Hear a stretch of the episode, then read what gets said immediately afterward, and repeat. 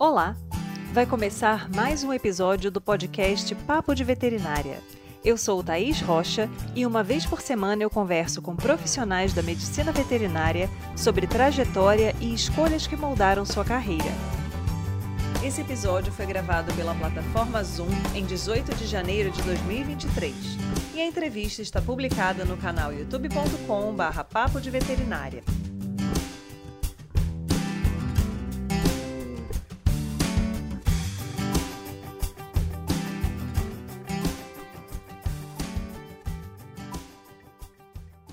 Você conhece os aspectos técnicos e emocionais envolvidos no trabalho de médicos veterinários que atuam contra o tráfico de animais selvagens?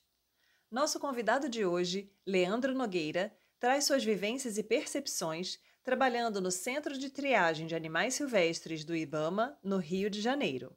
Vem com a gente! Então, seja muito bem-vindo e vamos começar, né, pelo começo da sua carreira. Então, por que você optou por fazer o curso de medicina veterinária? Primeiro, faz um prazer estar com vocês aqui. E aí, falar um pouco sobre mim é o seguinte: eu sou nascido em 81. Na época, a gente estava naquela época de hidrelétricas. Meu pai trabalha em Furnas. Então eu recebia muito panfleto, antigamente tinha muito jornalzinho, e tinha aquele resgate, eu achava lindo, né? Que mudava uma área e ficava uma cobra pendurada no topo de uma árvore, um macaquinho em cima da árvore, tudo inundado, eu achava lindo aquilo.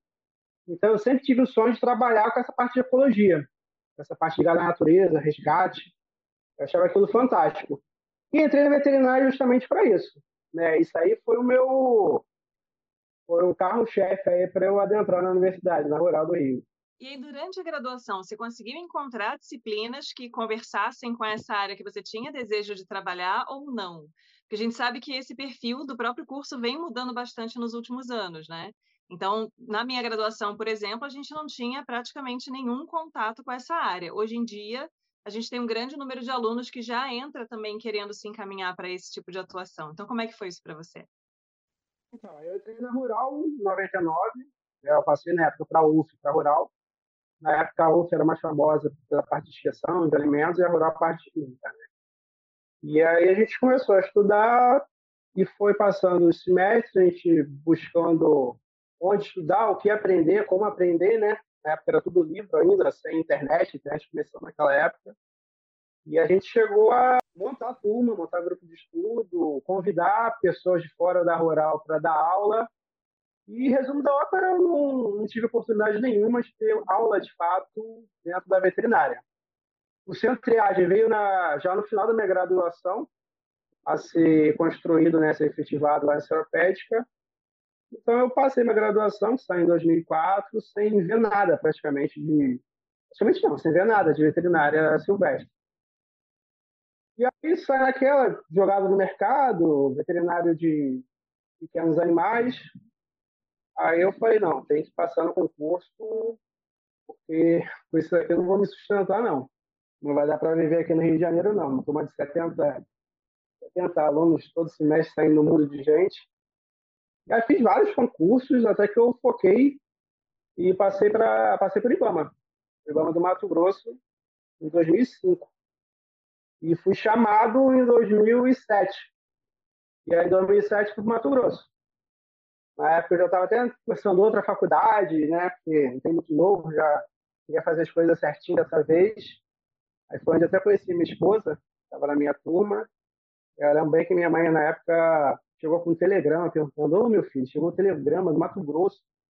E aí, você vai, não vai? Ah, mãe, eu não vou não, porque não vou, já estou com uma vida. Ela, ah, vai, vai sim. E aí eu fui expulso de casa praticamente do Mato Grosso, fui servir lá na divisa com Vilhena, uma cidade chamada Juína, e é onde não tinha estrutura nenhuma de fauna, é arco de desmatamento, é garimpo, exploração de madeira o tempo todo, fiscalização. E às vezes chegava um animal atropelado, um animal de resgate, uma preguiça, um macaco, e aí eu ia mexendo, né, empiricamente, estudando nos meus livros, no material que eu tinha, e fui aprendendo sozinho, a veterinária praticamente. Então a minha formação mesmo de, de, de rural, de, de, universidade, eu não tive, não tive nada, nem falar praticamente. E aí andei em Mato Grosso, trabalhei ali na divisa com Araguaia, trabalhei com quelônios, projeto muito bonito que tem lá, né? Para Cajás, Tartarugas da Amazônia. Até que surgiu a oportunidade de vir para o Rio de Janeiro, trabalhar aqui no centro de triagem. E agora, depois de sei, 20 anos praticamente, estou de volta no Rio, de volta para aquilo que eu tinha um sonho lá de adolescente, né? Que era trabalhar com resgate de fauna, trabalhar nessa parte de, de silvestres. E aí, Leandro, é, quais são as áreas diferentes que o médico veterinário pode trabalhar dentro do IBAMA? Porque às vezes a pessoa pensa de uma forma mais geral na atuação dentro de determinadas instituições, mas não tem uma percepção real de o que, que você vai fazer lá dentro. Às vezes a pessoa cai numa área mais burocrática, às vezes a pessoa vai trabalhar numa área não correlata com aquilo que ela imaginava. Então, como é que é essa divisão de, de áreas diferentes dentro do IBAMA? Quando você faz o concurso, você já tem uma noção de que, uhum. que local você vai trabalhar, que área você vai trabalhar, ou você chega lá e aí te alocam onde tem necessidade? Como é que é essa dinâmica? A IBAMA tem vagas para ensino médio e ensino superior. Né? Aí é o analista ambiental, o analista administrativo, o técnico ambiental o técnico administrativo. Então, você, independente do que você for, eu comecei trabalhando com meu chefe, ele era formado em música. Outro era formado em odonto e dentro do IBAMA, né? E a gente cai na parte administrativa. Aí você segue para a diretriz que aquela unidade te encaminhar. Eu trabalhando na, no arco de matamento, minha demanda era praticamente madeireira, né? E, então você não tem assim, eu não sou médico veterinário do IBAMA, né? eu não faço um curso para médico veterinário do IBAMA eu faço concurso para analista ambiental, que por acaso tinha entre os diplomas médico veterinário, para aceitação. E aí você cai dentro daquele leque de que o, o que é o IBAMA, né? Que isso aí é um assunto interessante, porque o IBAMA é, é, eu falo que é uma, é uma, é uma dádiva porque eu tenho oportunidade de conhecer o Brasil inteiro e pessoas do Brasil inteiro. Digamos, quem está lotado hoje no Ceará tem um domínio sobre fiscalização de camarão que eu não tenho a mínima ideia. Da mesma forma, ele lá ele não saberia falar nada sobre pantanais, supressão vegetal no Pantanal, sobre tracajá, né? Então, você tem dentro da sua localidade um perfil que você segue, né, de diretriz de encaminhamento de trabalho. Mas o trabalho aqui no Rio, você tem um grupo de servidores que trabalham acompanhando plataforma de petróleo, né, o licenciamento até uma emergência possível. Você tem grupo que trabalha instruindo o processo, julgando, você tem grupo que trabalha com a fauna. A gente tem grupo que trabalha, eu lá no CETA, eu trabalho correndo atrás de áreas para cadastro de soltura de animais. Então, você tem um leque de opções para fazer e a tua unidade onde você vai estar lotado é que vai traçar mais ou menos a diretriz. Eu sou veterinário hoje do CETAS, mas como eu assumi um cargo de chefia, eu vou te falar que eu passo a maior parte do meu tempo resolvendo problema de licitação e de contrato. Né? Logicamente, chego nos animais, manipulo e tudo mais. Às vezes eu tiro um tempinho para ficar com eles, fazendo meu trabalho veterinário, fazendo esse acompanhamento da entrada até a soltura. Mas se uma empresa hoje de limpeza não entrega papel higiênico, um outro dia eu fiquei dois dias praticamente só resolvendo problema de papel higiênico, que é uma coisa que parece pequena, mas dentro da administração, para você fazer andar, as coisas têm cada, cada porca no seu parafuso, tem que funcionar tudo perfeitamente, né? E assim é o serviço público, na verdade, né? O serviço público é isso. Fazer rodar todos os setores e fazer a unidade ter condições de fazer a sua primazia, né? O seu trabalho específico, hoje lá é reabilitação, é recebimento de reabilitação de fauna. É bem bacana passar essa perspectiva para o pessoal, porque tem muito disso, né? A pessoa às vezes acha que vai ficar lá com a sua roupinha, né, CAC, entrando na floresta e, e pegando nos animais, e às vezes você faz trabalhos que você nem, nem vê o animal, né, dependendo da situação. É, e aí existem algumas características pessoais que são importantes para a gente conseguir se encaixar em alguns trabalhos. Então, às vezes, a pessoa precisa ter um pouco de perfil para essa parte de, de gestão, de administração, que é uma coisa que a gente muitas vezes não tem preparo durante a graduação. Então, como é que foi para você? Quais são as suas características que você acha que contribuem para que você consiga desempenhar o seu trabalho que tem todas essas facetas, né? Você às vezes está fazendo uma coisa, daqui a pouco você está fazendo outra coisa. Então, como é que é isso? Ah, falando de IBAMA, falando de IBAMA, ser, a gente cai nessa pergunta, mas eu trago outro assunto importante, que é a questão da formação. Eu estou fora da academia, eu estou fora da universidade, eu não sei como Hoje eu sei que na Rural tem grupo de estudo, né? o Centro Silvestre funciona dentro do, do, do hospital universitário. é outro padrão. Porém, assim, eu vejo muita questão da formação do aluno, curioso para saber como está.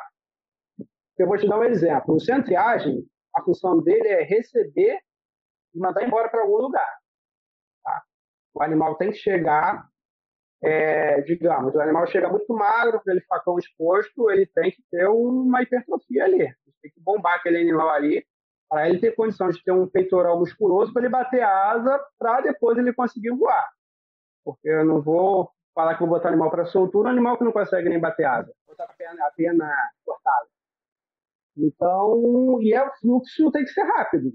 Porque eu tenho problema de animal caro, tem problema de animal proveniente de tráfico, tenho animal que é de posse de traficante. Então, tem uma questão de segurança institucional, que é manter o mínimo possível aquele animal na instituição para mitigar possíveis roubos. Eu tenho a necessidade de um tempo curto daquele animal na unidade para ele não pegar atritos humanos, né? Eu não posso uma coisa que existe todos os certos respeito, né? Vários CETAs, vários CRAs, né? As instituições também de reabilitação. Mas eu, no CETAS do Rio de Janeiro, eu instituí, todo mundo já sabe, eu proibi dar nome animal mais ou menos aquela história do pequeno príncipe e a raposa. É, se você cativa o animal, se o animal te cativa, você não consegue se desfazer dele. Eu não posso ter hoje um estagiário com um, um tucano embaixo do braço fazendo um carinho nele. Tem que ser um animal pronto para eu falar, ele tem que ter ódio da gente, né? Não vou fazer, não vou bater com bicho ódio. Mas o animal, quando ele for solto, ele tem que ficar longe do ser humano, ele tem que saber o que é perigo para ele, o que um traficante pode fazer, o que uma pessoa pode capturar. Eu não posso ficar um ano gastando o dinheiro que o governo gasta, preparando ele para a soltura, é, reabilitando ele, para ele chegar no primeiro dia de voo, ele pousar no ombro de alguém, alguém cortar a asa dele e ele voltar para a estaca zero. Então aí cai essa situação que o estudante e todo mundo que trabalha no CETAS, os tratadores, tem que ter também. Que é você entender que centriagem é recebimento e destinação para a natureza. É diferente digamos, do animal um pet shop. Você, como veterinário está estudando, você, de fato, vai trabalhar com pet shop, vai trabalhar com pet. É uma tendência. Você, daqui a pouco, você, se outra pessoa passar com um cachorro, a pessoa vai com uma arara no ombro, atualmente natural e legal. Nota fiscal está tudo certo. Então, assim, entenda que existe o ramo pet que você vai abraçar, se quiser beijar, se quiser fazer o que você quiser para o animal, você pode fazer. Só que a reabilitação, só que a triagem, é, é destinação. Então, assim, evitar o mínimo contato humano com esse animal. Então, é uma coisa que eu acho que a, a, a própria universidade, eu acho que tem que dar ênfase, tem que trabalhar e tem que passar isso aí, porque não é só clínica, não é só cirurgia veterinária, né? Veterinário está muito além disso. O veterinário, o veterinário é um psicólogo, veterinário é um assistente social, o veterinário, acima de tudo, um legalista também, tem que saber o que vai receber do consultório como proceder, né? Eu acho que é... Eu não sei nem, nem lembro mais qual foi a pergunta original, mas daí é um detalhe que eu acho importante a gente, a gente tratar. Com certeza. Não, é interessante, eu acho que é muito pertinente falar sobre isso, porque a gente percebe é, o perfil das pessoas que entram na medicina veterinária é o perfil de pessoa que é apegado a animais. E às vezes isso tem um aspecto muito negativo, que é exatamente essa questão da humanização, de você achar que o bom é o bicho estar embaixo do seu braço, grudado em você o dia inteiro, no colo, mexendo, manipulando. E animais selvagens trazem o encantamento, né? Quem não quer botar no Instagram foto com um tucano no ombro, né? Quem não ah, quer tirar sim. foto com a serpente lá diferentona. Então, é, é importante os alunos terem esse tipo de consciência também, porque existe esse trabalho psicológico do próprio médico veterinário, de entender qual é a função dele ali dentro daquele contexto. Não é, é só é, tirar foto. E a gente na ecologia, a gente trabalha, é um conceito muito importante, que a gente trabalha não a conservação, conservação, preservação, né? A conservação é quando você é, mantém aquilo ali dando pitacos. Preservação é quando você não encosta e deixa a situação fluir. Mas quando a gente trabalha conservação, a gente trabalha conservação das espécies, não do espécie, do indivíduo. Por que eu falo isso? O papagaio da Dona Maria, que comeu girassol, que é gordo, tanto larier, vai na televisão, eles são importantes para mim se ele estiver reproduzindo, se ele estiver dispersando sementes, se ele estiver dentro de um programa Pode até estar em cativeiro, mas ele tem que estar dando um, programa de reprodução, perpetuação da espécie. Aquele papagaio que não, não faz nada disso, ele é um animal que para mim é um descarte, desculpa a palavra, né, esse termo, mas é, é, a realidade, a gente tem que ser duro às vezes nas palavras. É um animal que não tem, não tem, não tem razão de você investir, né, entenda o que eu estou dizendo, né. Logicamente a gente vai tratar os animais iguais, mas, digamos, você tem hoje, você tem situações legais, vou te dar um exemplo, a gente tem uma situação muito séria com, a gente tem uma onça parda, hoje lá no Ceata de Seropédia, não, vou falar ah, não, urubu. O urubu é um animal que eu mesmo não, nunca tinha parado para pensar ele como animal silvestre. A gente tem muita entrada de urubu lá por tiro de chumbinho e cerol de pipa. Muitas vezes o urubu ele está com a asa deformada, carcará, e ele não consegue mais voar. Então é um animal que eu não vou soltar ele. Primeiro que não existe mais lixão. Eu não vou soltar um animal a esmo para ele dar teu jeito, segue tua vida sem, sem poder voar, sem poder capturar um, o alimento, montar a fêmea ou vice-versa. E é um animal que ninguém quer. Zoológico não quer urubu. É, ninguém quer ser depositário de urubu. Eu nunca vi santuário de urubu, né? Vi santuário de elefante, de macaco, é bonito. Agora de urubu ninguém quer. E a lei permite que, se você não tem uma destinação, a eutanásia é um caminho, né? É duro pensar isso, é duro ver por esse, por esse lado, mas é uma realidade, uma necessidade. Mesmo porque o cetas ele não tem a função de zoológico. Eu não posso ficar 20 anos com o urubu esperando ele morrer. Eu estou gastando dinheiro do erário para manter aquele animal ali. A carne que ia para o urubu, eu estou gast... deixando de mandar para a onça parda que eu tenho lá. Então, todas as formas de destinação, é, elas têm que ser observadas, né? E respeitadas até, e olhar com esse olhar ecológico. É, eu vou mandar para a soltura, vou, vou fazer o máximo possível para mandar esse animal para a soltura. O animal pode até ser um pouquinho manso, mas eu vou mandar ele para a soltura num lugar isolado, numa região de mata, numa pousada que vai ficar voando ali em torno, vai até acrescentar beleza cênica para um observador de pássaros.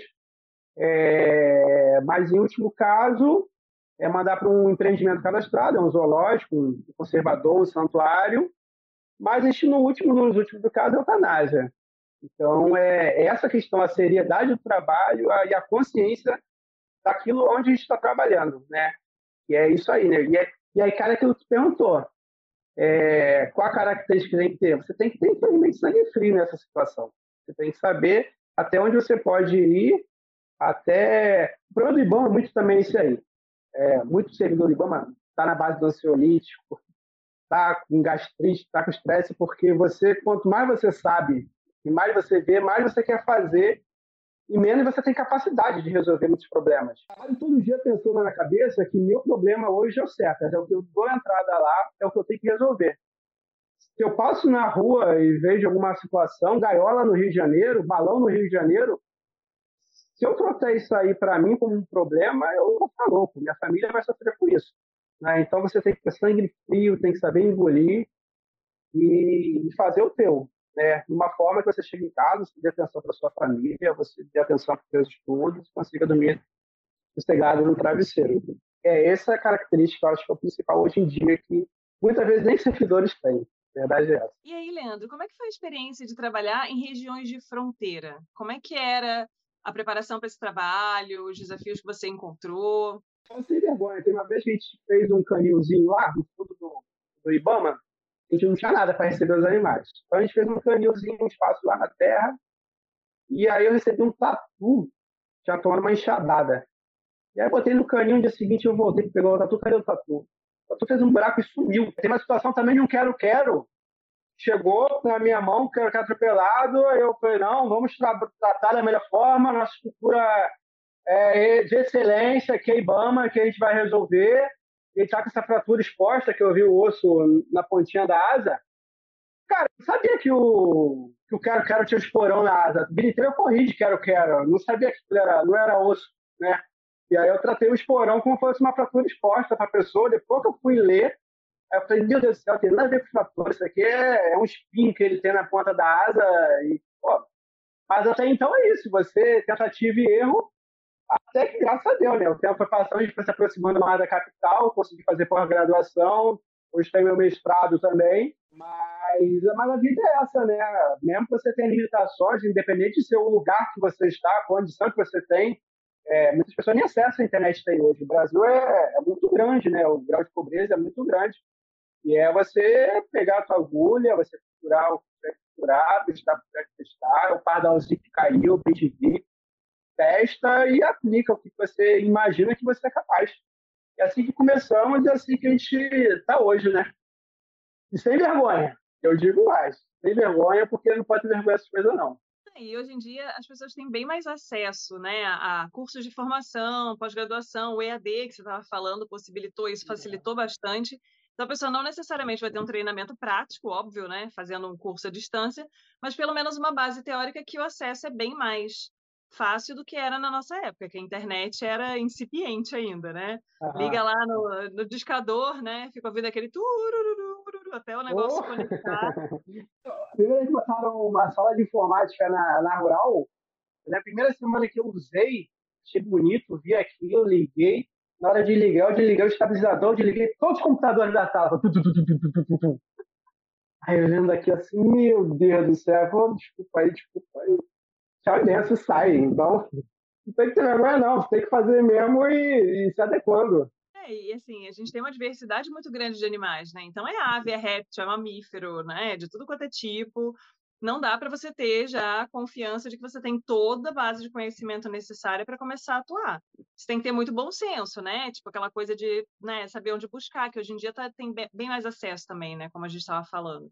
Então, essa coragem de botar a mão e fazer as coisas é muito importante. Não adianta você falar, ah, vou sentar estudar aqui 15 dias antes de fazer qualquer procedimento. O bicho morreu já, né? E, e também aquilo, né? Hoje, além de tudo, você tem as várias as várias nuances da profissão que você não queira ser o oftalmo mais perfeito, não queira entender do odonto, não queira entender peixe ornamental da mesma forma que você entende de um felino, que você não vai conseguir. Tem que, ou você escolhe um nicho para você trabalhar, ou você se dedica ao máximo naquilo tudo.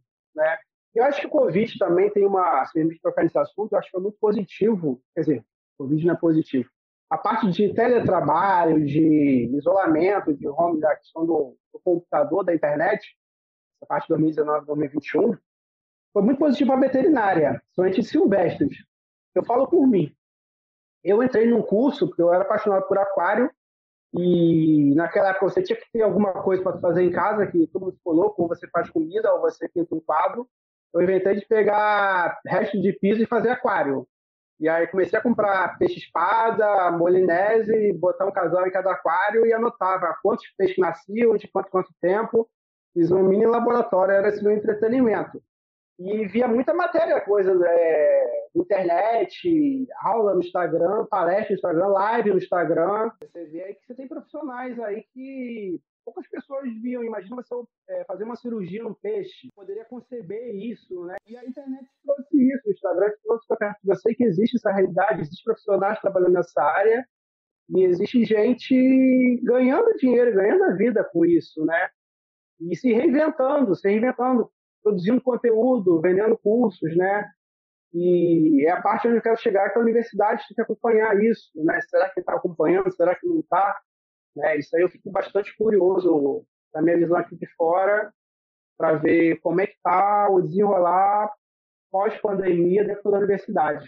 Eu já te adianto que a universidade não tem acompanhado tanto esse movimento. Algumas tentam né, fazer essas iniciativas de inserção em mídia social, né, divulgar mais, mas o problema maior que a gente tem, eu acredito, é que você não consegue restringir o acesso de determinados tipos de conteúdo a pessoas que são da área. Então, qualquer leigo que faça qualquer coisa pode se achar capacitado para operar um peixe porque viu a live no, no Instagram, entendeu? Uhum. Então, eticamente, para a gente, acaba tendo muitas implicações e acaba sendo muito difícil isso. Então, tem, tem essas questões que a gente sabe que culturalmente o brasileiro, às vezes, não tem muito esse bom senso, né? Tipo, não é ah. é porque eu vi um vídeo que eu posso. Uma coisa é, ah, vou, vou, levantar uma parede de tijolos na minha casa, outra coisa é eu vou fazer a cirurgia no animal, né? E as pessoas, às vezes, não têm muito esse critério. Então, mas para os estudantes acaba sendo muito interessante. Às vezes eu estou dando aula sobre algum assunto e aí o aluno vem, ah, professor, esse vídeo aqui que eu vi, ah, que bacana, é isso mesmo ou não é? E aí falta né? também um pouco do bom senso de quem publica, né? Porque a gente vê muita coisa é, errada em termos hum, né, de verdade. educação formal, assim. Uhum. Então, uhum. falta, né, acho que é bom que haja esse crescimento, agora falta parar as arestas ali para a coisa realmente andar de uma forma mais compatível com o que a gente deseja, né, em termos de a informação é. alcançar as pessoas que precisam, né, e só quem realmente tem a capacidade de ir lá e fazer. Né? Então... É, interessante, interessante esse ponto de vista. E aí, Leandro, fala um pouquinho para a gente sobre a questão do tráfico de animais, né? Como é que é lidar com essas situações? Como é que é o preparo do médico veterinário para isso? É, quais são, às vezes, de repente, aspectos que você percebeu é, nesse trabalho que talvez você nunca tivesse pensado sobre? Tipo, Caraca, eu tenho que me preocupar com isso aqui, né? Então, como é que é a sua experiência com isso? Trabalhar com tráfico é você ter que ter um estômago bem preparado, né? Volta aqui nossa conversa sobre a questão do preparo emocional para você lidar com isso porque você, você recebeu uma gaiola, uma, uma, uma gaiola com 50 trinca-ferros, alguns sem olho, alguns puro sangue, né? Porque os animais se debatem na gaiola para tentar fugir, independente de se ele vai perder a cabeça ou não. É bem complicado a cena, né? O lidar, o que as pessoas fazem para como o ser humano trata a situação como uma mercadoria. Isso aí é o difícil, né? é, até espiritualmente falando. E só que a gente é uma realidade constante. Nosso dia a dia, todo dia tem entrega de animal proveniente do tráfico. Já chegou a receber lá os setas 300 filhotes de papagaio de uma vez só. E o pessoal tem que se virar para montar uma madeira, montar aquecedor, montar tudo, mão de obra, vamos lá todo mundo junto para fazer. E a gente tem que preparar com os setas, porque a gente tem uma, uma estimativa anual média de a gente, a gente se prepara para receber 10 mil animais. E dentro do nosso espaço físico, é, o que animal a gente vai receber mais, como a gente vai trabalhar.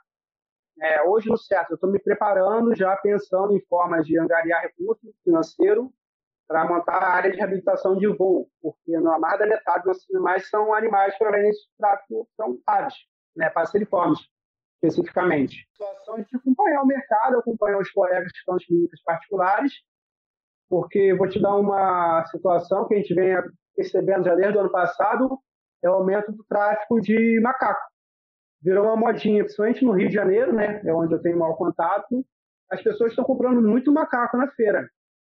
E uma hora ou outra, isso é certo.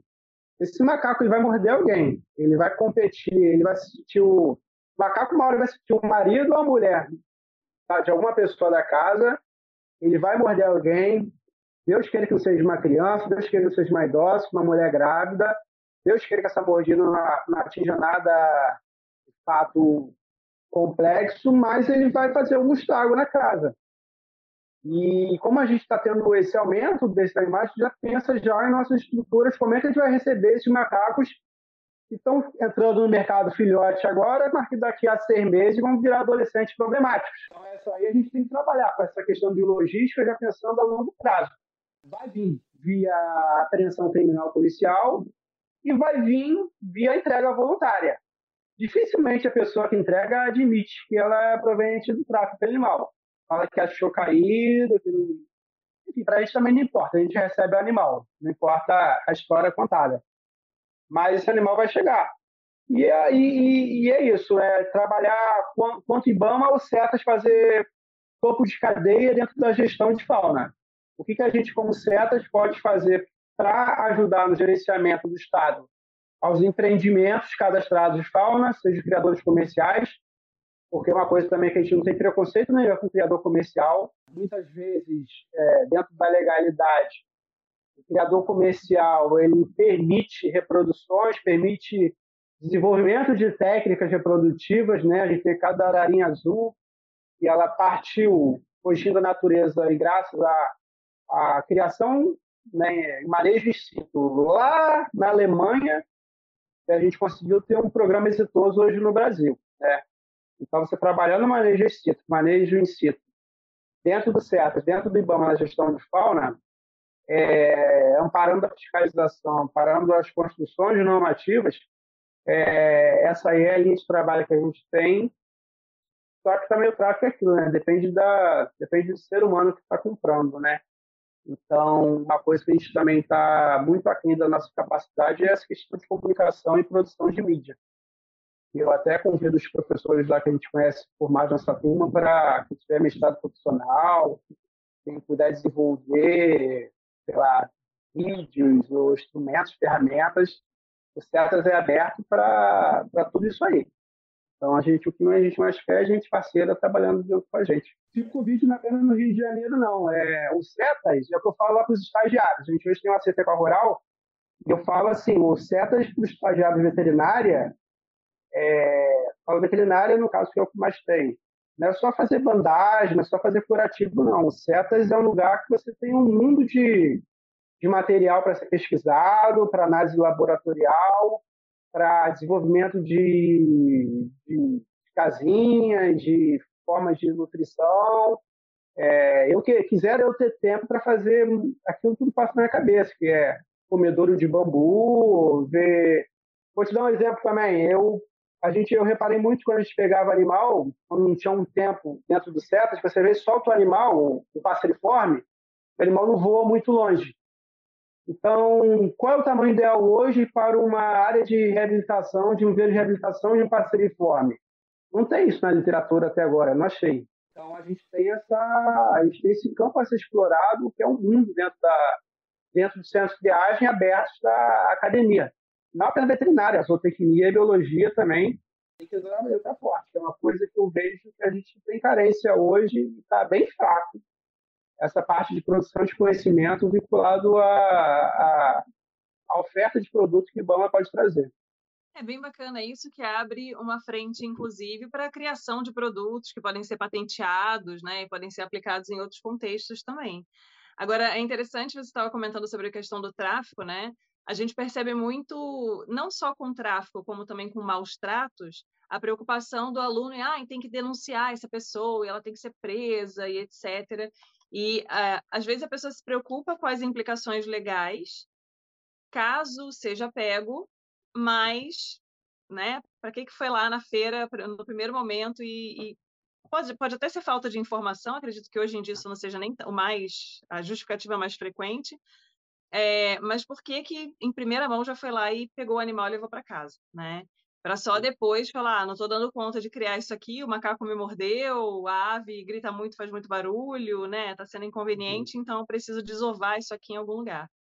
Então é bem é interessante essa, essa falta, entre aspas, de informação barra de cultura é, desse conhecimento da ecologia, da importância, das implicações de você ter um animal diferente na sua casa, né? O que, o que, que precisa para você ter um papagaio saudável dentro de um apartamento de 60 metros quadrados em Bangu, né? Então, assim, são questões que... Eu, eu lembro quando eu era criança, a gente ofici... of... toda oficina mecânica tinha uma gaiolinha com um papagaio no fundo. Toda oficina mecânica tinha um papagaio dentro. Isso para mim era uma cena corriqueira na infância. Então, assim, essas questões são bem importantes, né? Eu acho que a mídia traz várias informações, fala bastante sobre tráfico, aquelas cenas que você falou, né? De desenrola lá uma lona plástica e tem um monte de pássaro enfiado, e um monte de, de bolsinho e tal. Mas as pessoas também precisam ter mais instrução e buscar mais informação sobre isso, né? É, a gente ouve muito situação de ah, o animal, se eu não comprar, ele vai morrer. Aí já é um discurso já não dá nem para tu criticar, né? Quando você está falando de uma senhorinha, de alguém mais é que você falou, né? Uma pessoa com conhecimento mínimo, com um trabalho mínimo, conhecimento de causa, não, não, não caberia mais isso, né? E também está na, na questão também é trabalhar com mais ênfase dentro da, das mídias, né? Da produção de conteúdo também. Isso é bem interessante, bem importante que a gente consiga fazer isso aí, porque é o conhecimento, tem que, tem que levar o conhecimento. E tem aquela situação também, é, a gente no Brasil tem muito de que enquanto não for pego, não é ilegal. E comigo não vai acontecer, quando acontecer, eu não sei, ganhei de alguém. É, é, bem difícil falar de tráfico, sabe? É uma coisa que mexe muito com a gente. E, e, e o bom do Cetas é que eu recebo animal sem, sem participar muito. Apesar de que eu sou agente de fiscalização, também participo de, de autuações, mas essa parte de certos problemas blinda um pouco a gente dessa desse lado obscuro, sabe? Quando chega para a gente a gente já chega para para salvar já, dentro do nosso mundinho. E aí, Leandro, o que, que você teria para dizer assim para os estudantes de medicina veterinária? O que, que você acha que é uma mensagem importante deixar, ou para quem tem o desejo de entrar nesse curso, às vezes com aquela expectativa de, ai, ah, vou salvar todos os animais, ai, né, aquela, aquela visão muito romantizada, a gente sempre bate nessa tecla no canal sobre como quando a gente mesmo, né, pensava em fazer medicina veterinária, a gente não tinha realmente uma percepção do que, que implicava ser médico veterinário. E aí, durante a graduação, às vezes a gente vai lidando com uma série de questões, de, de frustrações, né? Quando você não encontra, por exemplo, um suporte teórico no curso que você faz para trabalhar na área que você deseja, né? E as dificuldades que a gente enfrenta a partir daí. O que, que você poderia trazer assim de mensagem positiva para o pessoal que está, né, já querendo se inserir nessa área ou tem o desejo de trabalhar com animais selvagens? Primeiro, quebrar a cabeça e se dar mal é altamente natural. E também a gente, quanto mais experiente, a gente também não pode querer também cobrar certos pontos daquele que tem 17 anos entrando agora, igual eu. Quando cheguei no Mato Grosso, eu, eu como veterinário, eu via só fiscalização de madeireira. Caminhão de madeira, madeireira, madeireira, madeireira. E ficava desesperado com esse papagaio, era oficina mecânica. Ela também tinha para cima e para baixo. E brigava com o chefe lá, tem que fazer operação, tem que fazer operação.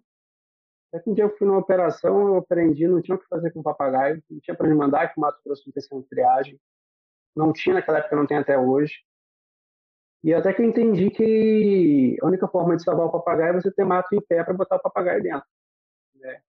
Então, isso aí é uma questão que a maturidade né, me trouxe e mudou algumas, alguns conflitos, algumas brigas que eu tinha.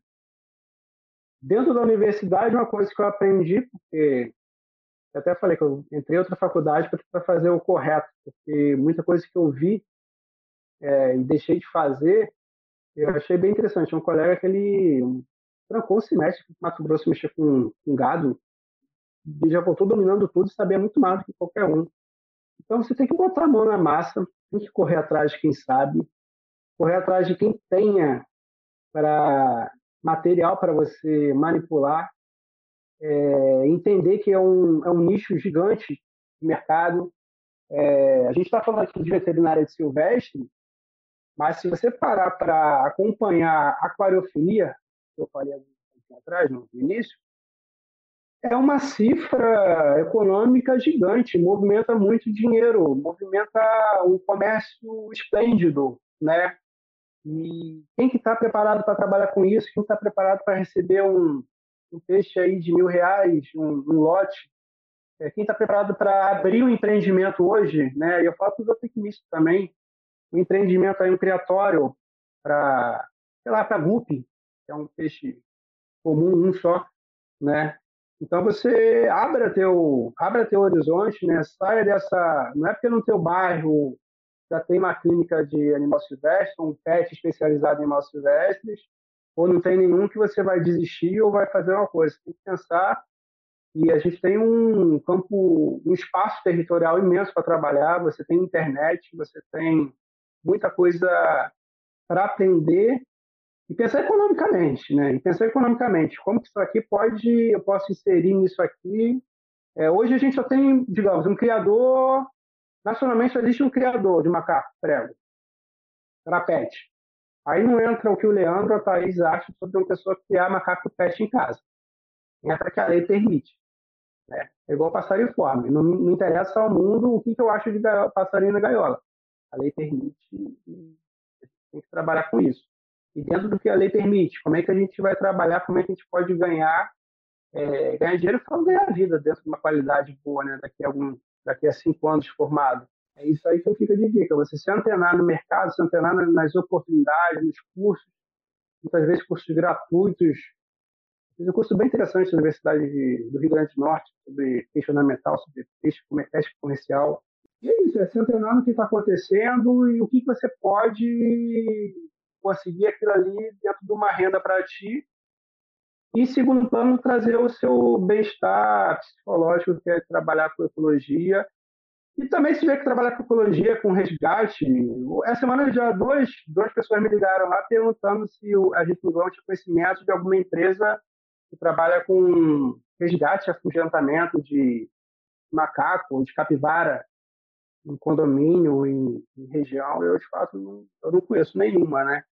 Então, são, são nichos de mercado que estão aí dentro dessa parte de conservação, né? não é nem questão comercial de, de recria, mas que está aí para a gente trabalhar e, e galgar alguma, alguma vantagem econômica lá na frente.